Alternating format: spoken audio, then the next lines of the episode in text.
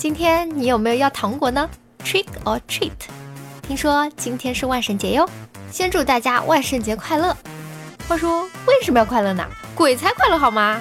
万圣节我把它理解为西方的鬼节，不就是鬼节吗？我们东方也有啊，我国就有三大鬼节：清明、中元、寒衣。搜索了一下，没想到大家都在忙着过万圣节的今天，其实就是我们传统上的寒衣节。非常巧合的是，在今天早上，我鬼使神差的穿上了秋裤。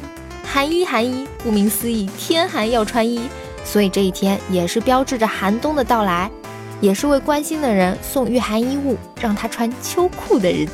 所以这就是你买买买的理由吗？你妈逼你穿秋裤了吗？去年的秋裤找着了吗？成熟的你，你妈没逼你穿秋裤，自己却先穿上了吗？你最想提醒谁穿秋裤呢？那宝宝不禁要问了：寒衣节是天寒要穿衣，那寒食节呢？难道是天冷要多吃？这个嘛，说来就话长啦。其实说的是一对好基友相爱相杀的故事。相传，春秋五霸之一的晋文公重耳，年轻时候因为王权之争受人迫害，离家出走避难去了。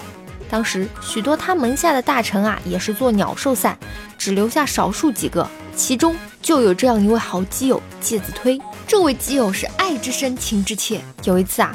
重耳饿晕了，他就从自己腿上割下一块肉，用火烤熟了给重耳吃，这就是爱啊！如果这都不算爱，他就这样救了心爱的人，成了一名好厨师。可是腿毛拔了没？若干年后，当重耳重获君主之位，成为晋文公，可他似乎已经忘了当初这块没拔腿毛的大腿肉。当年对其不离不弃的臣子都被封赏，却唯独少了介子推。晋文公是不是脑缺？吃了别人的大腿肉，怎么能说忘就忘呢？好歹也是有过。肌肤之亲的人呐，也许就和大多数人不记得昨天晚饭吃了啥一样的心情吧。你昨天早饭吃了什么？你看你答不上来吧。然而，当这位脑缺的晋文公重新想起旧事，想要请介子推受赏封官，人家早已傲娇的躲进山林，成为一名山野村夫，不愿领赏。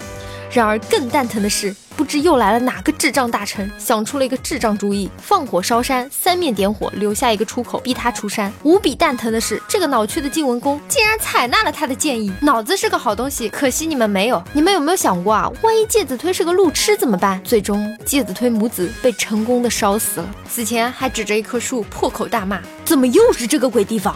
之后啊，为了纪念他，就把晋文公纵火杀害介子推的这一天定为寒食节，在这一日禁烟火，只吃冷的食物。这是一个真悲伤的故事，就扯到这里吧。